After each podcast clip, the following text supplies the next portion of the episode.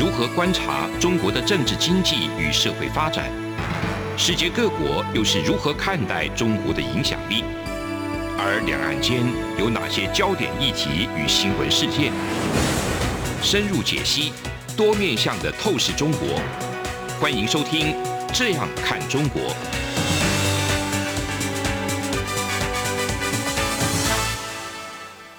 各位听众您好，我是主持人张振林。您现在收听的是中央广播电台《这样看中国》节目，张振林时间。今天我们节目要谈的一个主题是。俄国呃入侵乌克兰，这个俄乌战争下的一个台海风云，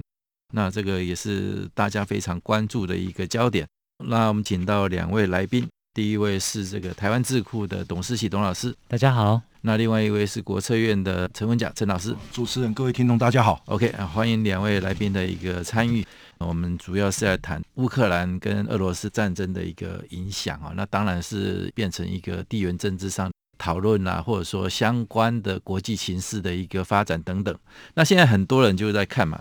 常在讲说有一些 slogan 就出来了啊。今天乌克兰的一个处境说好，那今日乌克兰哦，明日台湾哦，这个是问号。那是不是这样的一个等号，或者说这中间的一个关联性会是怎么样啊？另外一个讲法就是说，今日俄罗斯。明日中国哦，那是不是又是另外一个命题哦？那这中间的一个那个分析，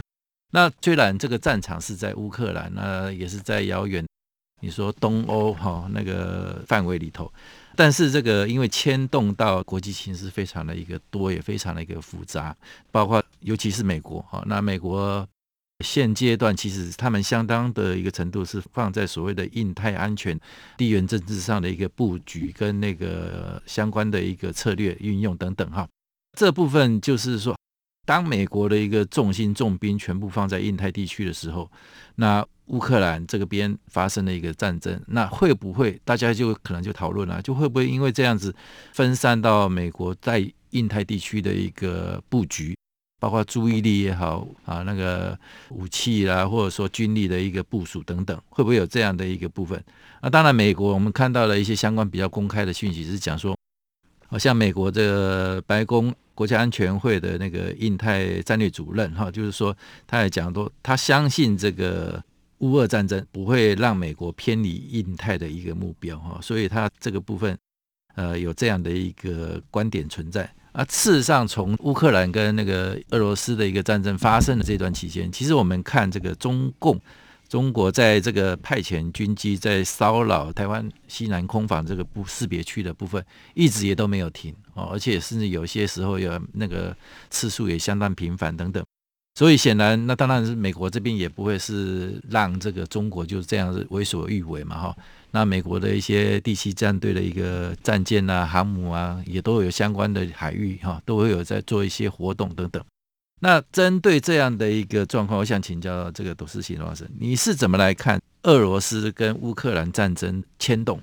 对刚刚讲的印太地区的一个安全的一个牵动？你会是怎么一个分析？是的，那当然一开始主持人提到的，呃，今日乌克兰，明日台湾，或是今日俄罗斯，明日中国这个命题哦，是非常有趣哦。嗯，那在讨论这个命题之前，我们先做一个最简单的回应啊。就是俄罗斯入侵乌克兰造成的结果什么？那我们可以现在看起来哦，可能是造成的结果是第一个是造成了欧洲的团结，也就是说欧洲变得更团结了。大家都认为说这个呃俄罗斯这样子用侵略主权国家的行为是不对的哈。那另外一个呢，在遥远的另外一方，在台湾这边的话又造成什么状况呢？那我们可以说呢，可能是造成台湾更加的安全哦。那为什么会这样讲呢？刚刚有提到说这个美国的印太事务。呃，协调官啊，Campbell，他其实有在华府的一个会议上面的时候啊，智库的会议上面的时候，他也直接提到说，美国有能力应付两边的状况。哦、那可是我们看到的时候，他不只是应付两边的状况，嗯、处理两边的状况啊，事实上他是更多的焦点是放在印太区域哦。嗯，如果从这个呃拜登总统啊近期所公布的呃美国印太战略的这个报告里面的话，你可以看到说，他的五大目标啊，那包括是推动自由开放的印太地区。那在区域的内外建立一个紧密的联系，推动区域的繁荣，强化印太安全。那建立区域抵抗，包括这个气候变迁、COVID-19 这些超越国界威胁的能力哦。那这些东西里面呢，它其实有一个很重要的核心呢，就是说如何让民主的生活模式可以透过在印太区域里面这些国家的团结协作之下呢，能够永续的生存下去。而这中间呢，最重要的一个地方呢，我们可以说是台湾哦，因为台湾不只是传统地缘政治上的重要性，我们还有在这个现代的数位经济上面呢，也是非常重要啊。那就是包括我们台积电呃所在内的这个矽盾啊。那所以有人在讲说啊，为什么有有人会说什么今日乌克兰，明日台湾啊？很多人在讲说，你看。呃，这美国根本就是弃他的这个朋友乌克兰而不顾嘛，啊，那所以说你看这个其他地方的话，呃，其实也不只是台湾有这样的想法，韩国也有人在讲说，今日乌克兰，明日韩国，韩国，就是说北韩如果真的对我们怎么样的话，这美国会不会是不管我们？但是就是有这些言论的人可能没搞清楚的一点是，乌克兰并不是美国呃核心的利益之所在，嗯，那同时呢，在乌克兰之后，还有非常多的这一个在周围的欧洲的国家，包括。波兰啊、捷克啊、匈牙利啊这些国家，嗯、那所以对于美国或者北约的国家来来讲的话，欧盟的国家来讲的话，这个议题呢是俄罗斯想要跨出它的第一步，但是它后面有非常多要去处理的。嗯哼，可是呢，如果说在这个台海这个边的话呢，这是不一样的。对于呃美国来讲的话，台湾是。美国的核心利益，嗯，那同时也是现在美国的战略之中很重要的核心的角色，嗯哼，它不管是地缘政治、地缘经济、数位经济的时代，呃，回应疫情之下，那在对民主的治理模式的这个永续经营下面，台湾都是对美国来讲是重中之重的核心利益，嗯哼，所以我们也才会看到说，在俄乌事态之中，一个礼拜之内呢，美国就马上派具有国安身份的跨党派的这个代表团来到台湾，嗯，那同。同时呢，是在推动的是台美之间高层的安全的合作议题。嗯，那甚至是呃，我们的赖副总统啊，在跟代表团呃提出啊，那台湾也可以来适度的来加入这个跨的资方安全会谈这个里面的时候，也都收到了正面的回应了。嗯，所以这是非常不一样的。所以今日乌克兰，呃，明日台湾，这是一个错误的命题，嗯，呃，错误的一个这一个说法。但是呢，今日俄罗斯会不会变成明日的中国？对，那对我们来讲的话，这是时间的问题，嗯，也就是说，可能在今年，中国在习近平主席必须要好好来处理他二十大的第三任的议题之前呢，嗯，可能这样的冲突性。发起的可能性呢，可能机会稍微低，但是就一个所谓的威权体制的本质，以及对于他们这个政治权力的运作，以及对外的这个安全上的疑虑上面来讲的话，俄罗斯跟中国，就是俄罗斯的普丁，普丁今年六十九岁，习近平今年六十八岁，那他们差不多年代，差不多的思维，那同时都想要长期执政之下，可能都会面临到这样的困境，所以反而对我们来讲的话，呃，如何去呃更了解中国的政治局势的变动？那特别是领导高层，嗯、那他们对于内外环境的掌握，以及对于这个周边局势的判断呢、哦，更是我们现在这个时间点必须要好好去掌握。这个其实非常的吊诡哦。那一场战争 远在东欧，俄罗斯入侵这个乌克兰啊，那这样的一个战争，其实大家哈、哦、可能也是，当然是我们的一个地缘的关系。那台湾的民众或者说全世界，其实他们在这个。比如说，呃，网络上热搜的一个关键字，居然是“台湾”两个字哈，那这就非常有一个意思，就是说，一场战争让我们看到这个台海的一个，或者说整个印太地区风云变化等等哈，那可能就是呃我们非常关注的一个焦点所在，所以这也是非常的有具有指标性的一个话题。那当然，刚刚那个董老师也有讲，这个俄乌战争一发生以后，一个礼拜不到的时间。拜登这里就派了一个代表团过来哈，那这个代表团的一个成员有这个虽然都是前朝官员哈，但是其实他们的一些职务啦，或者说负责的一个相关东西、相关的领域，像这个前参谋首长这个联席会主席穆伦嘛哈，还有前国防部政策次长哦那个弗洛伊哈，还有这个前白宫副国安顾问。苏立文哈，苏立文大家都知道哈，那还有国安会的亚洲事务的资深主任葛林等等哈，那这些人其实都是参与这个跟两岸或者说台湾事务乃至亚太地区安全的相关的领域里头相当有分量的人，也有他以前是一个决策者啊，那现在呃，虽然退居第二线，但其实有相当程度的一个智库啦或幕幕僚的那个味道都还存在。那派这么重分量够的人来台湾，然后在台湾跟这个台湾国安单位、呃外交单位、外交体系等等，还有我们几个国家的领导、总统，还有行政院长、还有副总统等等，都有一些会面跟交流。那谈得很具体哦、其实他们来的目的就是要跟台湾当局来讲说，你们放心啊。我们美国对这个台湾的这个安全的一个承诺，哈，这个绝对不会违背的，而且也是有相当程度对国际上对中国有很大的一个宣示意义啊。那另外前朝的那个蓬佩奥前国务卿他自己也一个访问团，也几乎同样的时间来访问台湾，那所以再再就显示说，这个俄乌战争之下的一个台海风云，其实也是变成一个很聚焦的一个话题。那个陈文甲陈老师，你是怎么来解读这个部分，当然了，这个三月一号哦，美国的拜登的这特使团过来哦，他是以这个美国的军事联合会议的一个主席、前主席哦，然后来台湾啊，当然相呃也去拜会了国防部等等部会。那这个蓬佩奥哦，前国务卿他也带了呃余茂春啊中国专家一起过来。那显而易见呢，在这个呃乌克兰跟这个俄罗斯的这个在战争的过程中呢，这个战事过程中，其实呢是牵动了两岸的一个发展、情势的发展。那就像一如这个主持人所讲的，其实这时候来选择的时候来，当然了，最重要的是怎么样？就是说展现呢，美国对台湾的，就是一贯的坚定支持跟重视，好，然后也彰显了美国对台湾的这个坚若磐石的承诺。嗯，那所以我就举一个例子，就是比如说我们一直想想自助，当然自助最重要，先自助才能人助。嗯，自助在台湾是非常重要的，尤其在台湾呢。就真的，我们位置这个一个强权的中国旁边。如果说我们告匡一个人，台湾也很难弄。嗯，不能否认的。为什么一定要亲美？我今天节目也可以跟大家报告，因为如果美国没有美国的话，其实在一九四九年早就台湾就没了。嗯，对吧？因为它安全保障。嗯。第二个，除此之外，如果没有美国，我们的产业不可能升级。嗯。包括我们现在正国神山也是美国提供的，不管是技术、资金。哦，日本的材料等等，嗯、才有所谓的正国神山，嗯、才有的产业升级，不然我们还是农业时代。嗯、那第一呢，是我们民主，之所以民主政治的升华也是靠美国。嗯，除此之外呢，台湾跟美国更最重要的一件事情就是有台湾关系法。嗯，这台湾关系法做什么呢？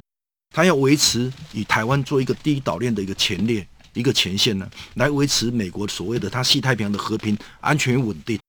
哦，这是非常重要，只是这是我乌克兰没有的。嗯、台湾之所以这个关系法是是非常不容易的，而且台湾有台海的一个屏障。第二个呢，其实我最近的读了一个国际现实专家一个大师叫这个啊米歇海默，他提出一句话，他在接受日本日经新闻访问的时候，接受日本访问的时候，嗯，他特别提到为什么要支持台湾两个理由。从正面表述来看，因为台湾有莫大的战略价值，嗯，然后。如果说这个它是钳制中国的这个，就是它的海空军的一个崛起，那除此之外，它一个负面的表示说，如果他们没好好守台湾，嗯，那显而易见的，其他这这印太这个国家，没人敢指望美国了。嗯、是没错。哦，所以这两个表述，所以呢，在在的能凸显到呢，其实台湾的地位是非常角色，而且是有这个美国哦，它的强烈支持，对我们不管明星也好，不管我们实质跟所谓的硬实力、软实力、巧实力，嗯嗯、都是给很大的帮忙。OK。美国的一个特使团哈，那来台湾这个一个动作，其实那真的是让台湾比较能够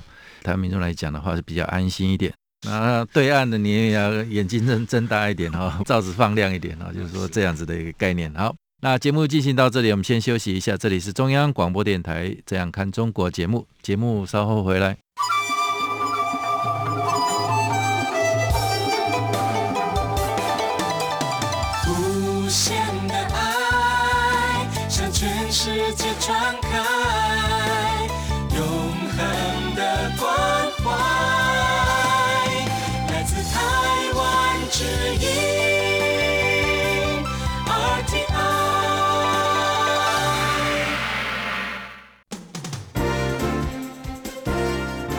从两岸、国际、历史文化与财经等角度透视中国的《这样看中国》节目，每周一到周五晚间九点三十分到十点在中央广播电台播出。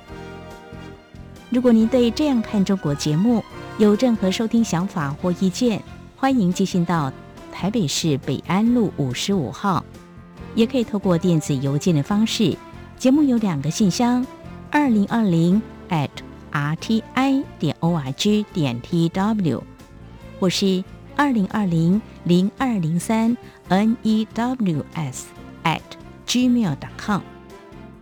再次谢谢听众朋友们的收听与支持，请持续锁定每周一到周五晚间九点三十分到十点播出的《这样看中国》节目。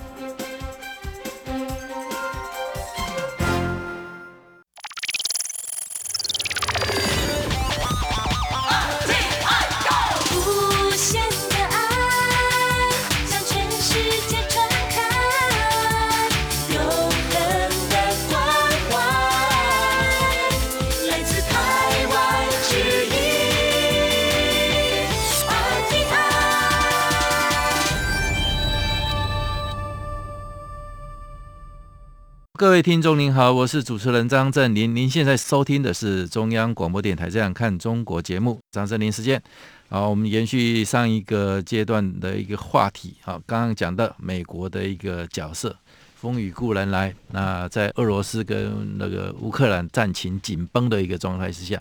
台海风云也被各界非常关注。那讲到这个部分，你说包括。国际上也好，那或者台湾内部也好，就慢慢也有人针对说，因为目前美国一直对这个乌克兰的这个部分，好像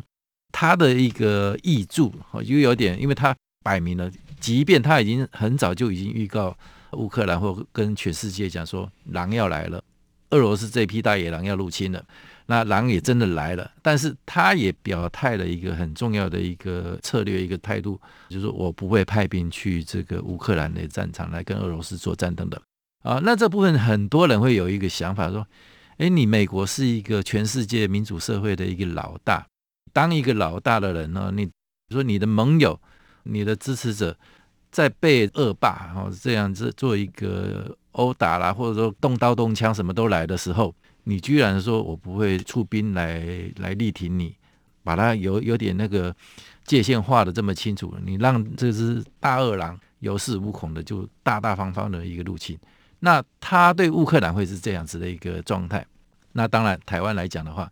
也有人会担心说，那对未来台湾如果被中共好中国这边来做一个攻打或侵略的时候，那美国又会是怎么样的一个态度？或者说，美国根本就是说无用论，呃，是这样的一个状态吗？董老师是。那其实我觉得这些都是对于。国际政治的现实状况，现在进行时哦，是有一个很错误的理解，然后其实认识不清的部分呢。嗯，那首先提到说这个美国置这个呃乌克兰于不顾啊，那事实上这个真的是很奇特的一件事情哦，因为最早就提出这些警示，而且巨细靡遗，而且同时呢提出精准情报的就是美国。嗯，那但是美国之所以不要呃用这个直接用武力的方式去进入去协助乌克兰，那其实当然是有。地缘政治的原因，还有它国内政治的议题啊，嗯、那特别还有加上现在拜登总统政府的这个特性哦、啊，那可是呢，我们可以看到说，除了美国用情资之外呢，那西方也在这个美国号召之下，那一起提出了制裁。嗯、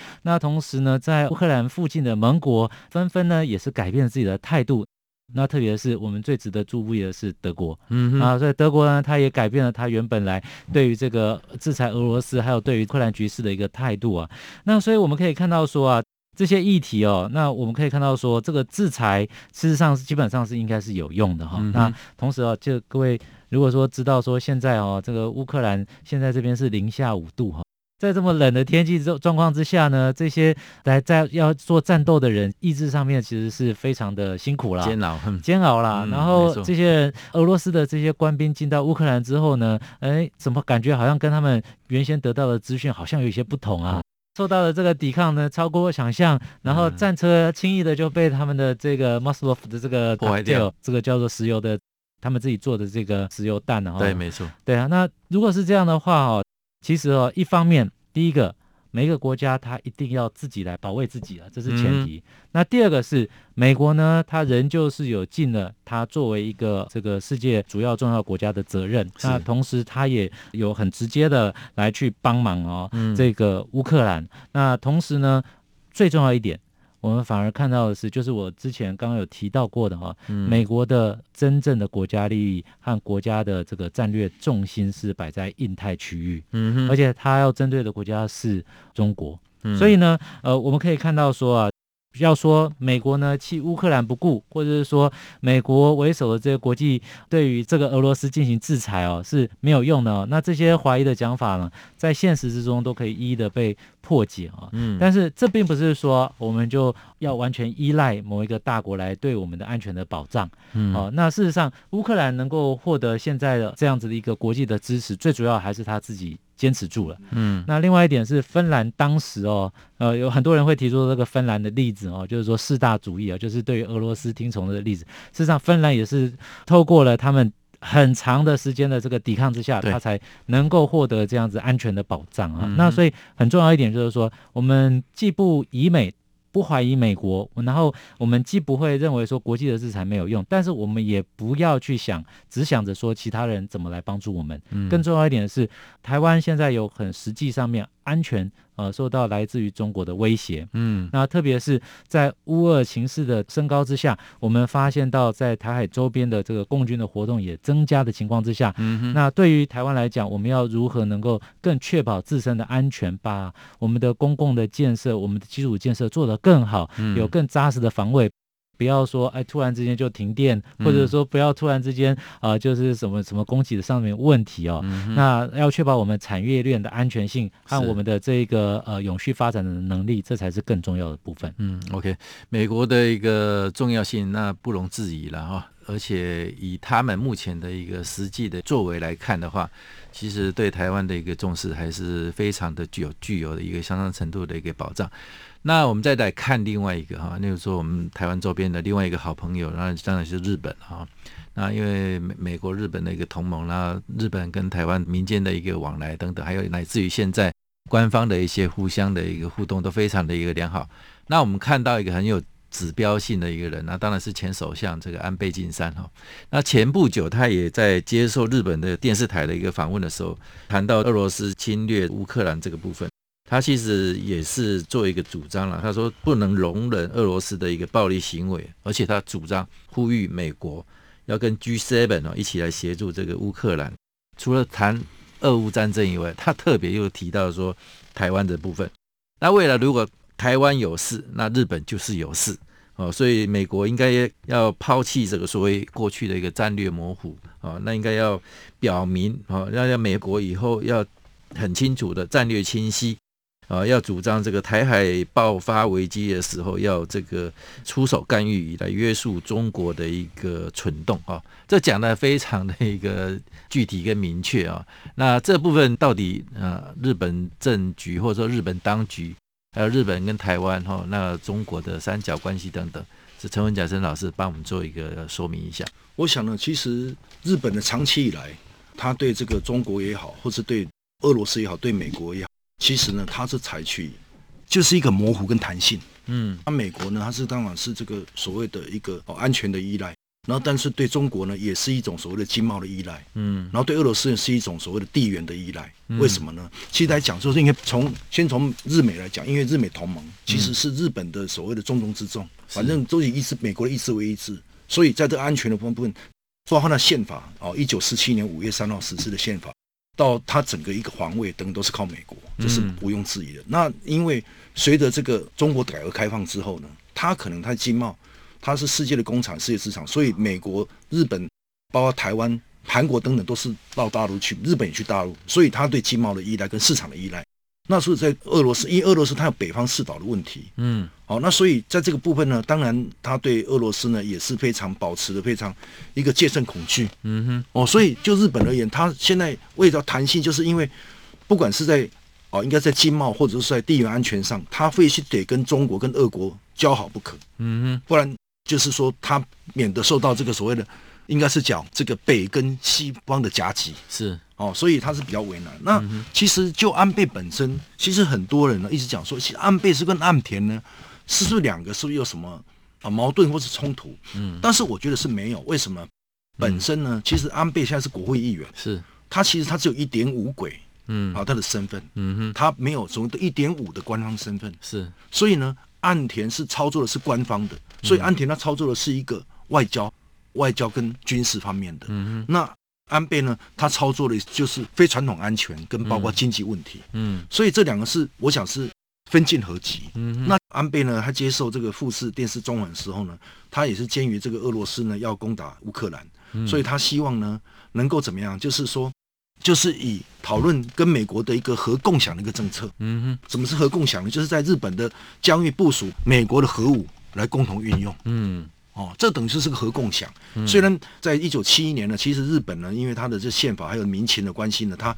这制定了一个坚持非核三原则，就它的基本原则就是第一个不能拥有核武，第二个不能制造核武，第三个是不能引进核武，嗯哼，但是。它可以部署核武，这是它的所谓的，但是这运用之妙，巧立一心。对了，那他提出这个问题呢？当然，马上这个岸田马上说他没有这个打算。嗯，哦，因为他在试反应，是他认为说这个这一部署的话呢，非同小可。对，那反正呢，日本也不要强出头。嗯，其实日本很多部分像克里米亚，全球在制裁的时候，他他没有参与，对他没有参与。对，包括那时候这一九九三海湾战争的时候，他只有拿了一百三十亿美金，嗯，去援助。捐点钱，捐钱，结果后来被打脸。美国 这个是一个表彰大会，没讲到他。真的。所以呢，这个部分日本呢，他现在角色呢，也是两用对白。嗯。所以伊波准备刚好讲出逃。不过，不过那个部分因为是距离比较远的一个地方啊，对对啊，台湾不但不一样了。是啊，是啊，所以没有，他是说因为，但是话说回来，对俄罗斯也是离他很近，是，所以就是什么，这是一个所谓的核威慑，嗯，就是以这个自人之道还治其人。那你这个普丁，你既然提到说啊，你现在要要要启动所谓的这个核威慑，嗯，那日本何不也来怎么样？比如说你弄我就是毒蝎主义嘛，嗯、你弄我美国在撑腰，嗯，所以这等于说这部分呢也是孰可忍不可忍，嗯，但实际上谁来发言比较合适？安倍比较合适，是哦，因为安倍来讲的话，反正讲不对了或者不合适的，赶快可以收回来，可以收回来，哎，对，不然我就不相信。岸田敢讲，是。岸田是不会讲的，因为那官方其实他是跟知协之间就等于说大家互相的一个相辅相成，但是内心里头还是有存在这样的一个意思啊，当然有，当然有，当然有，当然有，只是这个安倍能讲他想讲的话，嗯，对，没错，对，也是日本人想讲日本的话，对，没错，他代表日本的民意，对，相当有意思啊，是，那很高兴啊，今天两位来宾的一个分享哈，那我们节目进行到这里就告一个段落，这里是中央广播电台这样看中国节目。